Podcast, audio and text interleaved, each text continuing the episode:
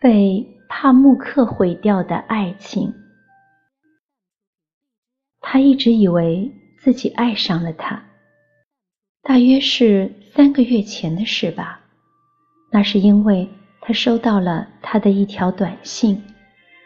他们刚认识，是朋友的朋友，一起喝茶时遇到的。讲究眼缘的他，时常被朋友骂靓仔主义者。意思是看见英俊小生就动心，他才不理别人说什么呢。人生那么短，为什么要听这个那个的话？除了自己，谁会对你的快乐与悲伤负责？所以他坚持我行我素的风格，不挑好看男人看。难道要长年累月的面对丑男人吗？他理直气壮的。过自己要过的生活。见面的开始，他们其实没有讲几句话，因为坐得比较远。不过因看着顺眼的缘故，他叫他加微信。一般他都让别人加他微信，这样他才有掌控权。如果是不喜欢的朋友，回去根本不加，或搁置，或列入不想往来的名单，或直接删掉。但他在现场马上加了他，在微信上发给他一朵红色的玫瑰花。之后，他开始给他发微信。现代社会里，所有的人都生活在微信里。走在街上，或逛商场，或等车，或带船，每个人都埋头对着手机，没有人抬头看周边的人和风景。人人的视觉焦点。只专注在手机上，世界上所有的一切仅在手机里发生。有几次，他在老小说里读到一见钟情的故事，男的或女的可能不经意就在路上擦身而过时停下脚步，互相看见对方；也有通过朋友介绍，两人才相见即可产生触电的感觉。然后立马爱上他了。这样的故事非常浪漫，但这样的年代已经过去了。当今的人活在一个没有机会一见钟情的时代里，谁都不会看见谁，除非在手机里，在微信里。他们一边微信交流，一边约会，喝茶、吃饭、看电影，就是一般的男女交往的模式。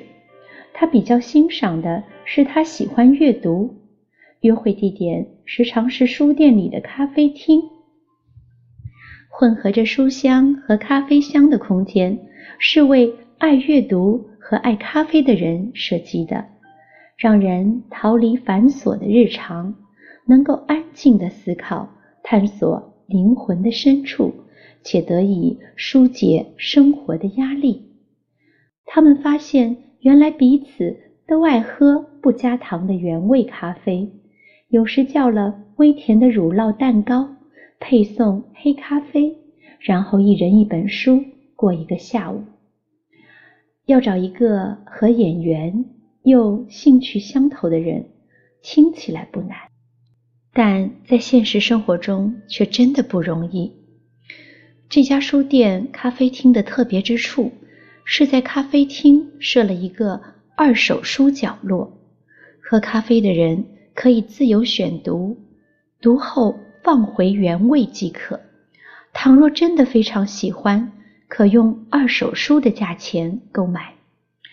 今天他手里拿着的是奥尔汉·帕慕克的《纯真博物馆》。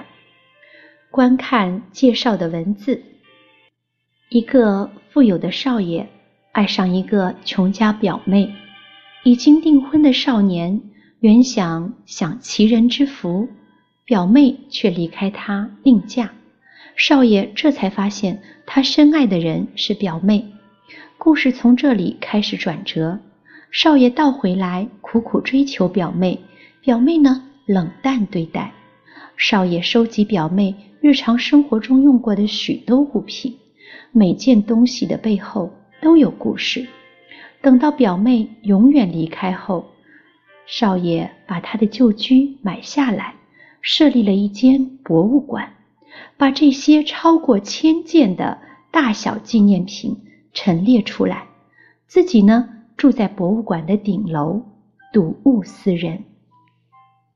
一个人存在于另一个人的思念里，便永远都还活着。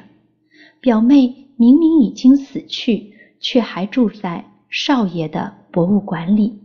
在少爷的心里，要一直到少爷死去之后，才真正的死去。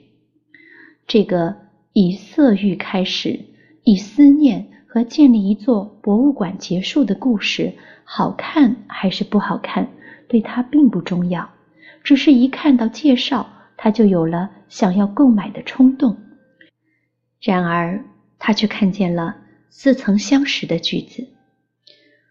我的胃里有午饭，脖颈上有阳光，脑子里有爱情，灵魂里有慌乱，心里则有一股刺痛。他的心里顿时划过一阵刺痛。三个月前，他爱上了他，就是因为他在给他的微信里写着这段话。他不太明白他说什么，但句子里充满了才华。他是带着仰慕的心爱上他的，可原来这不是他写的。静静的，他抬头看着正在阅读的他。为什么他发给他的微信没有在后边加上“摘录于帕慕克的纯真博物馆”呢？低头阅读的他。毫不晓得，帕慕克已经毁掉了他对她的爱情。